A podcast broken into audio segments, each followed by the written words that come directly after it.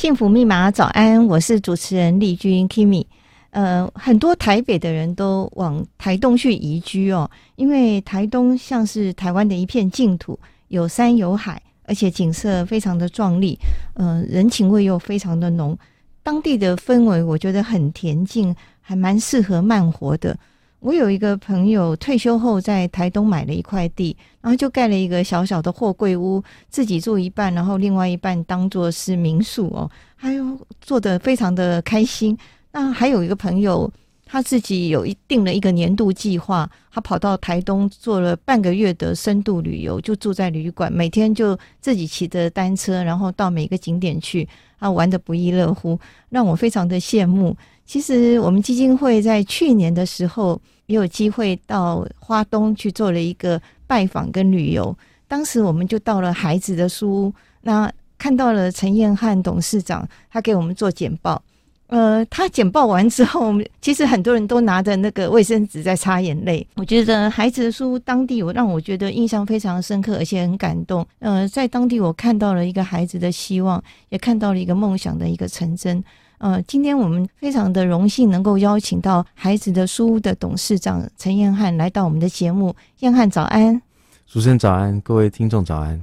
哦，非常的感动。燕汉特地从这个台东哦，呃，遥远的地方跑到呃，这个自己开车到我们的台北的现场哦。那其实如果你没有听过孩子的书，也应该有听过陈爸哦。陈爸就是我们台湾的一个良善的代名词，他叫陈俊朗。那他从一九九九年就在家的后院，就是照顾了一群孩子，然后孩子越来越多，他也花光了他的积蓄，呃，甚至还。负债哈，当时那个陈爸的爸爸就有跟他说：“嗯，你是不是就不要做了？”他说：“呃，如果我不做，那孩子怎么办？”所以他就坚持下来。那这么多年来，呃，台湾有超过三千名的孩子因为陈爸的孩子的书而开始翻转他的人生哦。那令人很不舍的就是三年前陈爸呃因为心肌梗塞突然的过世。那陈爸过世之后，他的儿子就是燕汉董事长，他接下了爸爸的棒子。所以先请教燕汉，你当时在接下孩子书屋董事长当时的心情，那爸爸有留下什么的心愿要你来完成吗？其实因为爸爸他离开的非常非常突然，是，所以你说他有没有留下什么遗愿？其实来不及听到他说该做什么，嗯、或是应该要留下些什么。嗯。但我想从小到大，嗯，他一直在教我们，就是首先如何向下，嗯。嗯，当你只有一碗饭，你只剩下最后一碗饭，你要分半碗给马上会饿死的人，嗯，对，这是他从小教我们的东西。嗯、所以，呃，在爸爸离世之后，其实很快的就进入到了除了我自己以外，嗯，我是不是应该做更多？嗯，对。所以，其实，在很短很短的时间内，嗯，就决定了要把这件事情接起来。嗯，其实我也不确定自己到底能不能接，我不晓得自己能力到哪里。嗯，但是那就是一个心愿，你不做会有遗憾。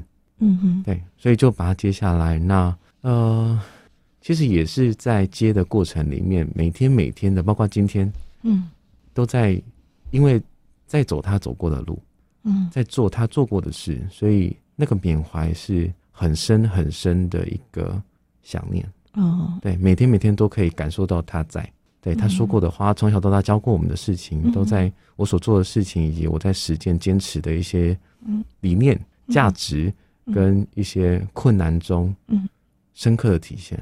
哦。那你在接这样的一个重担的时候，呃，你当时就是觉得是义无反顾，觉得这个就是你必然要走的路。那爸爸在生前的时候，他有没有跟你讲过什么？他嗯，他的理念啊，或者他对于很多的价值观啊、人生观，你从他身上有学到些什么吗？我想，爸爸很常说的是，人生就三件事，嗯，找到自己，很深刻的找到自己。嗯，在找到自己之后，嗯，摒除所有社会对你的期待、父母对你的期待、情人对你的期待、儿女对你的期待，嗯嗯，接下来你在摒除这些期待之后，找到自己想做的事，哦，最后，嗯，花一辈子好好的去做它就好，哦。那我在他说的这三件事里面，嗯嗯嗯，当然一开始你说接班这件事情，是因为爸爸他突然离世，有太多太多的遗憾，有太多太多的难过。让我必须去做这样的承接。嗯，但是在接的每一天，因为真的太难了。嗯，我们在带的小孩，十四个社区里面有呃大概两百多个小孩，每天每天嘴巴张着就是要吃饭。嗯，受了伤就是要擦药，哭了就是要要要人安慰。他们背后都有好多好多的家庭、社区的结构，以及现在我们说资本主义底下整个。的结构性问题需要去面对跟解决，嗯嗯，钱的问题、事的问题、人的问题，时间一天一天在过，小孩一天一天在长大，他们遇到的环境越来越严苛，嗯嗯，所以在这样子高强度的状况底下，其实你必须要很深的去找到你为何而做。那对我来说，嗯，那个是爸爸留下的一个很棒很棒的礼物，嗯嗯嗯，那个是在呃小时候我们家那个庭院，刚刚呃主持人说就是我们家后院，嗯。是塞了小小的晒谷场，塞了五六十个小孩，嗯、然后当时你也很小，嗯、你跟着他们。当时我也是国小、嗯、国中那个阶段，嗯嗯，对，就是那那个是我们在那个后院，然后五六十个小孩塞得满满的，大家在青春期在长大，所以然后流汗是有味道的，嗯、你知道那个那个味道到现在对我来说都好好深刻，臭臭的，嗯，热热的，挤挤的，嗯嗯，然后在远方有一个小小的路灯，然后照着，大家细微可以看到彼此的脸，嗯，很清楚，嗯，有一小群在弹着吉他，一小群听着故事，一小群在写着功课，一小群在耍着双截棍，练着搏击，很热闹，然后你会觉得那就是一个好大的一个家庭，真的，对，嗯，这个是我我我留下就是。为什么要做这件事情？嗯，如果每一个辛苦的孩子在他长大的过程里都能够留下这样子的一个画面，嗯，我相信他在未来面对他人生的时候，能够更有希望，更愿意选择对的选择。哦，真的是一个很美的画面，在一个院子里面挤了五六十个孩子，然后大家在做不同的事情，那这样的一个节奏感，然后一直一直往前推进。那如果没有一个很大的愿心，是没有办法再一直持续下去。所以我觉得陈爸最了不起的地方，就是他有满腔的热情跟热血，然后他也做了一个非常好的身教。他没有跟你说太多的一个大道理，可是他做给你看，然后你就可以慢慢的从中去走爸爸以前走的路，是这是非常很棒的一件事情哦。那因为呃很多孩子在成长的过程中，如果没有被好好照顾，他会被贴上一个标签，就是坏孩子或者黑孩子的标签。那你们让这些孩子。找到了一个支持的力量，呃，让他们翻转他们的人生。呃，说起来真的，呃，我们看起来外面人看起来是觉得很简单，其实，在过程中真的是有血有泪，非常的辛苦。呃，我觉得陈爸也就是因为太累了哦，在这个过程中，呃，忘了照顾自己的一个健康，所以非常的遗憾。不过还好，我们在呃燕汉的身上也看到了这种勇气跟特质，呃，所以才能够代代的相传。好，那我们休息一会，我们再来跟燕汉聊一聊孩子的书屋的一个成长。休息一下，马上回来。欢迎回来，幸福密码，我是丽君。今天在我们幸福密码现场的是孩子的书屋董事长陈彦汉。呃，刚刚彦汉有跟我们提到他接这个董事长的一个心路历程哦。嗯，现在想接着想请教彦翰，是呃，孩子的书屋这样成立已经到现在二十几年了哦。嗯，那你有没有可以跟我们介绍一下他具体的一个成果，他的一个进展？OK，孩子书其实我们从一九九九年嗯开始，嗯，也就是我小学三年级的时候开始在我们家的自家庭院，那到后来呃。我们有了我们的 K K 组的那个建和书屋，嗯、再后来到有了资本书屋、温泉书屋、建农书屋、青林书屋，嗯、所以我们到后来在十四个社区里面，我们有九个据点。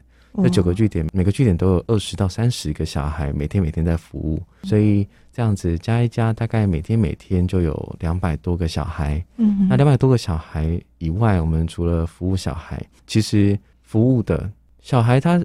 真的能够被我们服务的时间就是课后，嗯，那课后时间以外呢，他需要回到学校，需要回到家庭，需要回到社区，所以我们除了小孩以外，我们也服务小孩的家庭，嗯，那家庭的话，我们就服务他们大人，所以我们就从孩子的陪伴到大人的陪伴，以及青年的陪力，然后再到我们说服务的内容有就学、嗯，就医、就业、就养。现在我们在就学上，我们已经做了二十三年。嗯，那就医在去年的十一月，我们也开了一间路马诊所。那他是真的呃，是由曹正院长他过去在台大医院，然后以及他来呃书屋当过社工之后，被陈爸感动，嗯、被书屋感动，所以他的情怀在这里。哦、所以我们在疫情阶段，我们就跟他聊有没有可能他来这边来服务我们这边的个案，所以。哦呃，就业跟就养，还有我们的呃黑咖啡也、嗯、也开立，我们有烘焙坊，我们有农业，我们有在地的产业，然后到呃老人的服务以及当地游民的问题，因为我们的介入，因为我们的处理，所以也被解决。对，那有好多好多的教育的一些方案也好，或者是社区的一些解决，那个都是从这个三千多个孩子。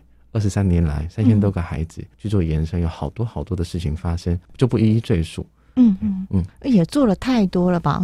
我刚听你这样讲，我就整个有点吓到。我当时以为只是孩子为主，像你现在已经扩展到呃老人陪伴，还有医疗，呃这些呃，我觉得一个基金会能够做到这么多事，真的很了不起。那你们是动用了很多义工吗？还有很多的服务者吗？不然怎么可以同时进展这么多事情啊？是现在在呃孩子书屋内部的话，我们其实，在我们说对人工作者、服务者，其实是有大概八十位哦，对，含前线，嗯，然后后勤，然后还有可能对外募款的人员，嗯、全部加一加，大概八十位的人员，然后再做社区的服务。因为我们认知到一件事情，这也是陈爸告诉我们的，嗯，呃。志工能够来，他能够来一个月，嗯、已经好久好久了。他能够来半年，那个是求之不得。嗯嗯。但是孩子的陪伴，大人的陪伴，嗯、很多时候是需要很深很深的信任建立之后，他才会有所成长。对，我们希望做的是更深，所以我们做的邀请都会是希望能够来到书屋内部进行长期的陪伴。哦，是。那他们的流动率真的比较低，是不是？比较低，比较低。哦，对。那他们也是发了很大的愿来哈。是。那在这个过程中，你有没有跟我们分享一下你觉得非常感动的故事？孩子的一个转变啊，呃，本来是怎么样，后来到了一个什么样的一个变化？嗯，应该是很多吧。很多很多。但但最近期我自己最喜欢的是，嗯、呃，有一个小孩，嗯，然后他自己本身妈妈是呃。外籍义工，嗯，对，所以他从小可能就是在一个比较容易受到霸凌、比较容易受到欺凌的一个长大的一个环境。嗯嗯，那呃，瘦瘦高高，其实长得很帅，哦，因为外籍移工关系，轮廓很深，其实真的很帅。嗯，身材也够好，但是你就知道他对自己不够有自信。嗯嗯嗯，就在我们做单车环岛，从训练阶段到单车环岛的过程里面，有一天是因为他是我队内的组员，嗯嗯，我们就住同一间，然后他那天要借 WiFi 的密码，他问饭店的 WiFi 密码，是，结果他就问说：“亚涵，嗯，WiFi 密码是多少？你可以帮我问吗？”我不敢问，他比较怯场，对他比较怯，就是羞怯一些，对对对。结果我就说：“来，我等下去开会，我没有空。” 来饭店的电话要怎么打？然后你要怎么说？我帮你写起来，啊，你自己去问哦，哈。然后接下来就交给你自己了，因为他要打给他女朋友。我想这个诱因应该够大，所以就留给他自己，然后去做一些突破。嗯，结果出去开会，然后做会诊，整理完物资回来，经过三个小时，他还坐在那边，他不敢打电话啊，真的，他就宁愿盯在那边，就就不打了。嗯，结果你知道，我们就这样一天一天一天，你也不帮他打，嗯、我我就不帮他打，就要训练他，是是，这就是让他可以去自己成长的一个经验。嗯，对，那一天一天这样子骑，然后我们就这样骑骑了十一天，最后从嗯，我们从南回回来，然后在三河的海滨公园、嗯、那边好热闹，鞭炮这样子响，然后最后大家这样回来凯旋归来，然后结果我就突然松了一口气，觉得啊，太好了，大家都平安。就好了。嗯嗯，对呀、啊，你带那么多孩子，一定是先求平安嘛。对对，大家都平安，太好了。嗯、然后那过程中是其实是很紧张，结果我就自己默默走到小小的凉亭，然后在那边坐着喝着水，然后就想说、嗯、啊，太好，大家都平安。结果那个孩子就这样子，很帅哦，挺着肩膀，然后这样子走过来，拿着红茶。然后就拿过来，然后拍我肩膀，拍很大力，因为他因为因为他知道我够壮，他就拍我，然后就拍了之后，他就说：“呀，我觉得我很骄傲，我很骄傲，我跟你们一起环完这个岛，我不相信我能够环完。”他多大？国中，国中，国中生。嗯。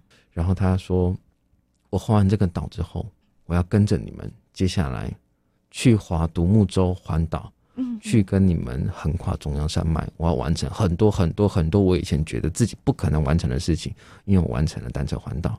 你知道那一刻，我觉得一切都值得，嗯、真的。对，那个孩子好棒。然后他在有一次的那个烘焙的成果展的时候，嗯、他就跟烘焙的老师讲说，一定要叫燕汉，对，因为我要让他吃到我做的蛋糕，做我做的饼干。哦、对啊，对啊，我就觉得，就是我们努力就是为了这个。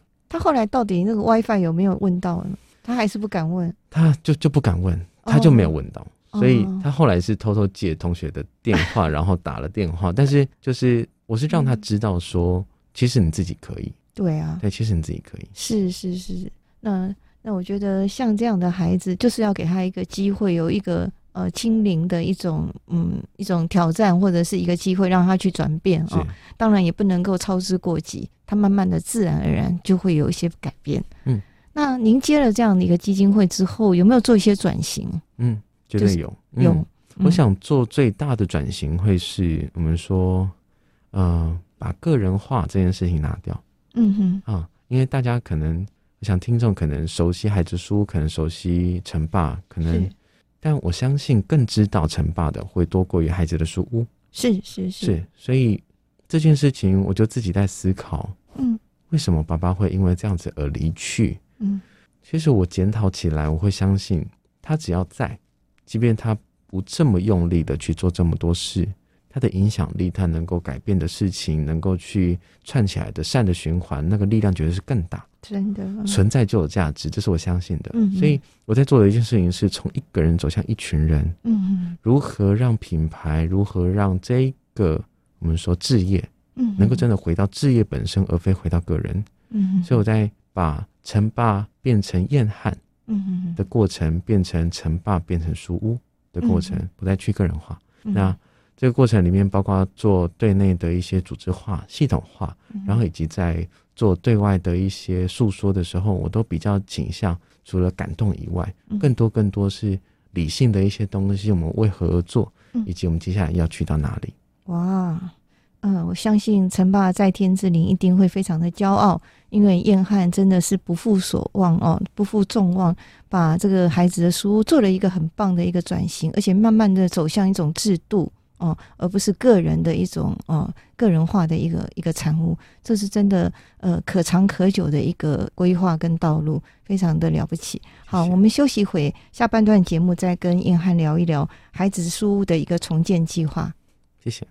欢迎收听由法鼓山人文社会基金会跟教育广播电台共同制播的《幸福密码》节目。今天非常开心能够邀请到孩子的书屋董事长陈彦翰来到我们的节目，跟我们做了很多的分享。那刚刚彦翰有跟我们提到这孩子书屋这二十三年来的点点滴滴跟成长的过程。那呃，现在有听说这个孩子书屋有一个重建的计划，想要请彦翰来跟我们分享一下重建计划的内容。OK。因为我们其实，在我们的重建计划里面，呃，大家可能会很好奇，我们会是全部重建吗？嗯，还是办公室重建？嗯，还是教育的空间重建？嗯，还是我们有很多想象哦。对对对对对，嗯、是九间都一起重建吗？对对对对对对那我可以就是跟各位说，是跟主持人以及听众们说，是我们在我们的建和书屋，也就是在我家。庭院的呃斜对面的那一个 K 给组，嗯，我们第一个书屋，它在呃整个历程里面，对我们来说是一个很重要的精神象征。对，那在服务上也是跟社区连接最深的一个社区的一个书屋。嗯、所以呃，以及还有一个很重要的一个事实是要跟大家说，就是孩子的书屋，可能大家知道，呃，我们做了好久，然后可能也足够为人所知，但是。其实我们所有的场域，除了建和书以外，所有场域都是租的。那它是在一个就是，其实即便到今天都还是颠沛流离的一个状态。真的。所以我们在进行改建的这个评估的时候，其实有好多好多场域都需要。嗯。但是我们最后限缩到，没关系，那我们就回到我们自己所拥有的这一块地，嗯，来去做这样子的改建。嗯嗯。对。那它是一个陪伴孩子的一个场域，它是一个。灯、全年无休的一个空间，让孩子随时要回家能够回家，让孩子随时要找人聊可以聊的一个空间。那所有事情在这里发生，所有的老伙伴以及我认为奠基孩子的书屋能够走二十三年，并且继续的，是建和书屋时期建立下来一个很重要很重要的一个精神。嗯，对，所以在这个时间点，我们认为除了空间它有破损，有好多好多的一些问题，真的需要安全上，嗯，真的需要以外，另外在精神上也应该在这个时间点唤醒，告诉大家。社区是如何接纳孩子的书屋？陈爸是如何用书屋去陪伴孩子、陪伴社区？那呃，未来的一个规划，呃，改建后会是什么样的一个样貌呢？是，嗯、呃，它会更开阔一些。嗯，之前就是一个民宅，嗯，然后一个透天厝，然后里面小小的空间，然后小小的呃房间，然后呃上课也好，管理上，然后是非常非常凌乱，不管怎么整理，嗯、小孩进来。就是如此凌乱，嗯，然后又有一些卫生上啦的一些，对，那、嗯、呃，在接下来我们会把就是整个社区的一楼的空间，嗯、把它做开阔的社区厨房，哦、社区的共同使用。嗯，以前会是一个我们说呃民宅就只有一个出入口，嗯嗯，我们到呃接下来改建之后的建和书屋，嗯、它是会变成呃这个侧边墙打掉，嗯、哦，打掉之后。嗯会有大的透天的，我们说落地的玻璃，哇，然后是所有人都能够看到里面，所有人都能够进来，然后是一个开阔的 L 型的一个开放式的一个空间，嗯，然后所以它会开阔许多，然后有好多好多的绿能的一些设定，然后啊，我要提到一件事是，嗯，在这一次我们请到就是一个很棒、很年轻、很有想法，也很。很有能力的一个，他叫陈泽生的一个建筑师，然后他原先也在田中央的建筑师事务所，然后他也做过啊淡水的那个云门。哦，对的那个间那个空间，对，然后他现在搬到台东来，然后我们就就请他做这个设计，然后还有他有帮我们设计这样子。那一楼空间是社区共同使用到二楼的空间，它是整个开阔打通，然后活动式的大门，然后以及上面我们就是用木头也好，灯光采光，并且它的视野是能够直接看到我们说社区的巴拉罐。嗯，巴拉罐它是传统部落文化一个很重要的青年的集会场所。哦，叫巴拉罐。对，叫巴拉罐。哦，是原住民化。对对对，原住民化。对，那特别。嗯，因为我们必须尊重在地。对，我们所有东西都必须要尊重在地的状况底下去进行发展。是，是我们建和书屋以及我们在整个书屋的发展都是用这样的方式在进行。所以我们在设定上，它的视觉左侧到三楼是能够。看到绿岛的哇哦，右侧在教学的空间，嗯，走出阳台，它是能够直接看到巴拉罐的。哇，眼是能够朝向国际，是心是能够回到社区，所以在这样子的这样的环境底下，小孩能够在被社区嗯。保护。保护的状况底下，嗯，上来做的好的一个教学，嗯，并且有国际的视野，嗯，并且有在地的心，我们希望是用这样的方式让呃孩子在更棒的一个环境底下慢慢慢慢长大。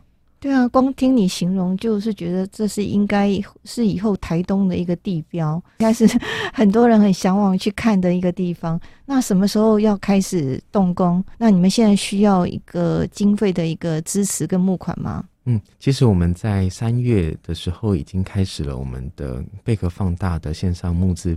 那群众募资的这一个案子的话，嗯，其实大家可能知道，可能不知道。嗯，那希望就是还不晓得的这些呃听众们，可以帮我搜寻孩子书屋，然后到贝壳放大的这个募资平台上，帮我们看看。您可能了解，您可能呃本来就支持，但是您未必知道我们有在做这件事。是，对，那可以看看之后。因您的经济状况，嗯，因您的心理状况，嗯，来去选择要不要帮忙孩子书屋，嗯，对，我们这件事情一定会做，即便我们集资不全，嗯，我们依然会想尽办法，没有钱我们找料，没有料我们找人，用各种方式让孩子能够在对的环境下长大。对，那我们离集资的呃结束期间，应该还有剩大概一个月的时间，嗯，对。这个时间真的很感谢，就是主持人，然后就是法鼓山人文基金会、人文社会基金会，然后以及就是呃教育电台来做这样的邀请。我觉得上来之后是要跟大家说，这个是一个硬体的改建，嗯，但是其实它是一个对在地台东以及关心书屋的大家心理的软体的改建，是也是硬体也是软体哦。是。而且我觉得你这个很有愿心诶，呃，我们方丈和尚以前就常常讲过，说有愿就有利哦。你有这个愿心，呃，我觉得全世界会为你开道，呃，让你这个路打开哦。那当地的一些呃元素会进来，包括当地的一些建材或是当地的一些元素都会纳入在这个书屋里面，对不对？呃，是，就是我们在可能装潢上，然后在木工的整个的。建筑它的整个元素里面，然后以及在使用上，我们会让社区做更多更多的共创。我们跟在地的青年会也好，嗯、我们跟在地的文件站也好，嗯、以及跟在地的我们说部落文化复兴的这些组织，都有做一定的讨论跟共创。接下来有好多好多事情在这边共同发生。有一句话叫做“照顾一个孩子需要一整个社区”，真的，共筹共力，互助并行。才是未来最好的路。我觉得这种不仅是一种文化的一种呃能量的一个提升，也是一种好像社区改造的一个概念。是哦，然后把大家都结合起来。对，你们在做一个好像是政府应该要做的事情，可是你们正在发生，我觉得很棒的一件事情。嗯、有人说这个柴米油盐酱醋茶而已，开门七件事，你一打开就面临到非常多的一个财务的一些。呃，需求嘛，啊、哦，那碰到疫情，你们有没有受到一些打击跟冲击？你们怎么样去应应呢？是，嗯，受到疫情最大的影响，除了经费上，嗯，我想最大的影响会是社区的整个经济的环境，嗯嗯，现在已经好一些了，嗯，在最紧绷三级警戒那个期间，其实因为我们有好多好多的社区家长是。可能兼职，同时兼了好几份工，才有办法撑起一个家。嗯嗯嗯嗯。那兼职的行业很多都是需要对人的工作，服务业、餐厅、饭店。那个时间点，这些没有办法做的时候，其实大家是闷在家里的。除了经济上的困难以外，另外一个是当大家闷在家里，大家可以自己想象。当你自己家里经济无余的时候，嗯，你可能可以想了很多的方法做线上的课程，做很多很多事情，有些可能甚至成为一个好棒，有一个机会能够去陪陪孩子。嗯，那对于经济有困顿的家庭来说，我没有钱了，嗯，我接下来未来在哪里我不知道，我每天跟着我带大的孩子，未必爱我，我未必熟悉的孩子，闷在小小的空间里面，卫生问题，接下来饭够不够？嗯。好多好多的家庭的紧张跟张力，在那个时间拉得非常非常高，所以我那个时间点其实花了很大的力气在疏解家庭的压力以及孩子的心理的恐惧。对，让家长知道自己是安全的。嗯你不管怎么样，你不可能饿死。为什么？因为孩子书屋在。告诉孩子，你不管怎么样都不会受到伤害，因为我们随时都在这里。对，我们随时听听你说话，你随时要告诉我，二十四小时随时你打来，我都在。哇，对，对，你好像比神父还要伟大那样的感觉哈！你让大家有一种安定哦，也让大家呃不用恐惧，就是呃勇敢的在当下这样子。那你自己有这样的一个心理建设吗？你自己是怎么样给自己一个能量呢？你常常需要怎么样是让你自己那么坚强？是，嗯嗯，我觉得坚强这件事情是你需不需要？嗯嗯，当你需要的时候，你自然会坚强。是，就是因为你倒下，或是因为你怯懦，嗯，而会产生的影响真的够大的时候，嗯，你就没有倒下的理由。是是是，那个是一个很深的对自己的一个承诺，对自己的一个要求，以及我在这个世界上，说马克吐温说，人生有。两个生日，嗯，第一个是你真正出生在诞生在这个世上的那一天，第二天是你找到你自己为何而在的那一天。我认为在爸爸离开之后某一天，我接班之后某一天，我确切找不到，嗯，某一天我突然意识到，就是我知道我为何而在这个世上。嗯，那做孩子书这件事情，让我每天都觉得好，你说好幸福也好。压力好大也好，好痛苦，嗯、但是同时也觉得好喜乐，好喜乐哦！嗯、你你何德何能，能够有这样的机会去找到一件你付之一炬都无妨的一件事？嗯、那个是一个活着生而为人的一个好生的一个价值跟快乐。恭喜你有两个生日，你都找到了。是，呃，你要说虎父无犬子，我们在燕汉人身上也看到陈爸的精神，呃，真的是代代相传，爱的流转，很棒。好，我们先休息一会儿，再来请教燕汉，因为孩子的书屋对你的人生有哪一些变化？休息一下，马上回来。欢迎回来，幸福密码。呃，在我们现场的是孩子书屋的董事长陈晏汉。我们今天刚刚跟他聊了很多孩子书屋的过往跟未来的规划。呃，听的是满满的感动，也觉得他有非常大的一个能量。呃，接着想要请问晏汉，你本来的人生是什么样的规划？那你接了这个孩子书屋董事长之后，你觉得你人生做了哪一些改变呢？嗯嗯，可以说是，我觉得这个是好玩的一个问题是，嗯，它有点像一百八十度的大转变，嗯，但其实回过头来又是三百六十度的回到原点。哦，就是他做了好大好大转变，转到后来回到原点。一百八十度的转变，是因为其实我花了一辈子的时间在逃离回来接班这件事。因为从小就在这样的环境长大，其实你是知道，嗯，你能够服务很多人，能够救很多人，但是你自己的家庭呢？你自己呢？嗯嗯，就从小这样子看着爸爸这样子在照顾大家的过程里面，你也知道他很爱你，嗯，但他其实无暇无余去跟你说说话。看看你好不好，即便他好想。啊，所以我花了一辈子在逃，是逃说，我希望自己能够成为像爸爸一样的爸爸，但是我也害怕自己成为像爸爸这样子的人，因为当你在照顾其他人的时候，你其实真的没空去好好陪陪你自己爱的人。对，那对我来说很大的转变是这件事。那为什么我说三百六十度的回到原点是？嗯，因为当你在爱着，去照顾着。其他所有所有的，我们说这些大人、小孩、社区，甚至是挑战我们做这件事的人的时候，嗯，你其实都在让自己能够更知道如何成为一个足够好，你说心量够好，嗯，心念够强，嗯，并且足够宽广的一个爸爸。因为其实你说我人生目标是我从小。在爸爸考书记官，他在准备考试的那个阶段，为什么会读法律系？到后来，我的目标是，呃，成为司法官。其实跟那个阶段有很深很深的连结。就是我往回再推，更深的是，我希望能够成为像爸爸一样的人，好人，嗯、是好人。嗯，然后而且在那个时间点，我所认知到的，呃，我们所。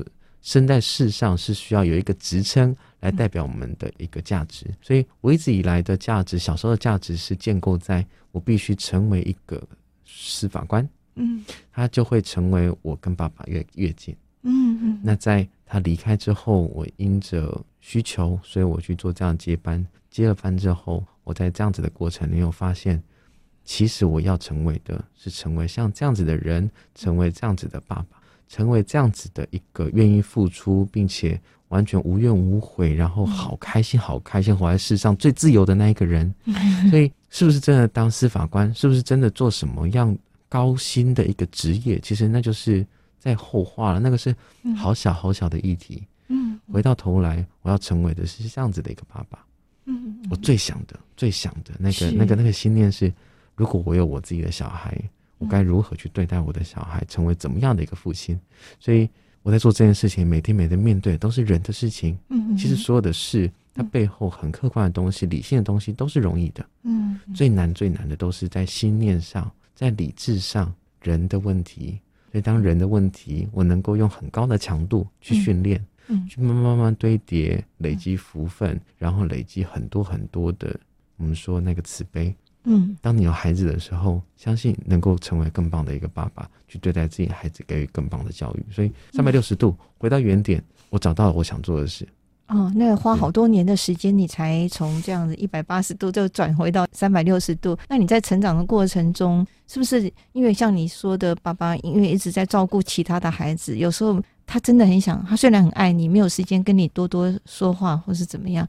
在那样子的一个状态下，你是不是有一点呃，有点心里觉得有点小小的受伤，或者是有点不平？哦，怎么你好像把你的爱都付出去了，那反而我得到的并没有那么多，是不是有这样的一个过程？嗯、我觉得是在长大的过程里面，其实因为就像。我觉得他真的能够陪我们的，就是在那一个小庭院，五六十个小孩，然后那个那个阶段，我觉得我们好深，然后好紧密。嗯嗯嗯，他就像除了爸爸，因为他本来就是爸爸。嗯嗯，所以他真的是一个，就是让人觉得很想要去看看他、抱抱他的那个爸爸以外，他成为最好的朋友、最好的兄弟，甚至是最深你最深的心里深处的话，你想要跟他说的情人。哦，是哦，很深很深的东西，嗯、你不会担心你跟他说他会有对你有什么不对的一些嗯。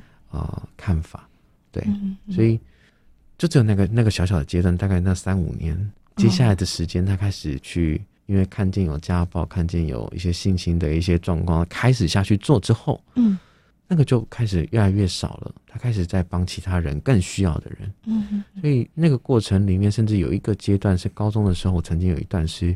自己想要轻生，我觉得，因为我到高雄去读书，然后我读的是好的学校，是，然后就自己在那里，然后当然也有受其他人照顾，但是我最需要的其实是原生家庭爸爸妈妈的爱，说说话，说说话，爱，嗯，但爸爸完全没空，是对他最了解我，他也就是可能跟我说一句，我可能那个关就过，对，但是他真的没空。就在那个阶段里面，其实我是有很深的怨怼，觉得你怎么可以就把我抛在这里，我自己一个人如此孤独去面对这所有事情。嗯，但是长大之后，你知道，就是我觉得是真的到接了班，嗯，其实也在可能去年前年才真正的化解，真正的看通为什么他要做这件事。嗯嗯，你的伤口才觉得慢慢愈合，这样子。嗯，他的爱是在这个过程里面，他希望能够用。更深的不只是我陪你，嗯，我能够陪你就是现在，嗯嗯。那你现在的伤被我愈合了，那你接下来在往人生的道路上，是不是会遇到更多更多结构性的？我们的社会就是这个样子，嗯，这么多的功利，这么多的现实，这么多的攻占，嗯，比较这些东西，你会遇到多少的伤痛？嗯，我爱你，所以我要来改变这个社会。嗯，我要来让这个社会知道，我们应该有更多的善念在这个社会存在，让我们对待彼此的方式是对的，我的孩子才会真正的在这个环境底下活得好。嗯，你知道是在他过世了之后，这个回旋镖才跑了可能二十年，回到身上打到心里，发现他的爱好大，然后以及就是我为何而在，然后以及他为何而亡。那讲到这里，我就会有一些就是很深的。难过跟就是很深的力量是，如果不是因为他离开，其实我可能很难理解这件事。的确是因为呃，当你的亲人离开你的时候，他可能用一种无言的一种呃说法，然后人家像说现身说法，他是无言的说法。你从慢慢的他的轨迹中去找到了那一个那个路径，然后你你的伤口慢慢被愈合，你才能够真正理解到爸爸的爱，他原来是这么的宽广。哦，他希望是改变这个社会，然后如果改变了社会，那你无形中也是在一个很好的一个社会中慢慢的长大。当然，你你在成长过程中可能呃跌跌撞撞，那时候还没有理解，现在你更成熟了。我相信，如果你以后是一个爸爸，应该也是一个非常好的父亲，因为你就要照顾这么多孩子。你还没有成家吗？啊、哦、还没有成家。哦，那我相信以后你就是像陈爸一样非常有爱的人。其实你现在就已经有很多孩子，那个孩子数就像你的孩子一样，对，很棒。那我想，因为我们的节目的时间有限哦，嗯、不能够再跟你太多的一个访谈。是，那想请问一下，你的幸福密码是什么？我的幸福密码，嗯，我想会是零七零四。嗯嗯，什么？呃，那一天是哦，零七零四，零七零四是父亲走的那一天。父亲走的那一天，是是。然后他也刚好会是我们说，我觉得有很多很多的巧合啦。嗯，零七零四刚好也是就是美国的国庆日，是国庆日。嗯嗯嗯，对，那。我觉得那个是一个让我真的站起来，嗯，让这个社会真的看见，嗯，以及让我们的孩子，让我们在书屋的伙伴，让我们相信这件事情的人，真的去承担，真的去共同抓起彼此的手，嗯，不再是一个人冲在前方，嗯，而是我们共同一起走得够长、够远，像水、像风一样。从爸爸说的“爱无所谓”，我们因为爱而无所畏惧，即便付之一炬都无妨。嗯，成为行有所爱，我们在行的过程中牵着彼此的手，走得够长、够深、够远，嗯，它的力量就会很大，存在就有价值。嗯，所以七月四号零七零四对我来说是一个幸福密码，让我找到人生幸福很关键的一个密码。真的，这个感觉上很美的一个画面。爱无所惧，就是一直往前。是，就像您讲的，施比受更有福。你的手心永远是向下，其实你是获得最多的人，你是最最富足的人。是，嗯、呃，非常感谢今天燕汉在我们幸福密码做了很精彩的分享。那呃，也谢谢听众朋友的收听。那谢谢大家的陪伴。那也希望大家多支持我们孩子的书，多给他们一些力量，让更多孩子找到希望。谢谢大家。谢谢燕汉，谢谢谢谢主持人，谢谢今天的听众，谢谢大家，谢谢。那也谢谢我们的制播团队，我们今天有做了一些呃录影，然后我们会将精彩的画面放在我们的脸书，还有我们的官网，呃，请大家多多的支持。那我们下个礼拜同一时间再会，谢谢燕汉，拜拜，谢谢，拜拜，拜拜。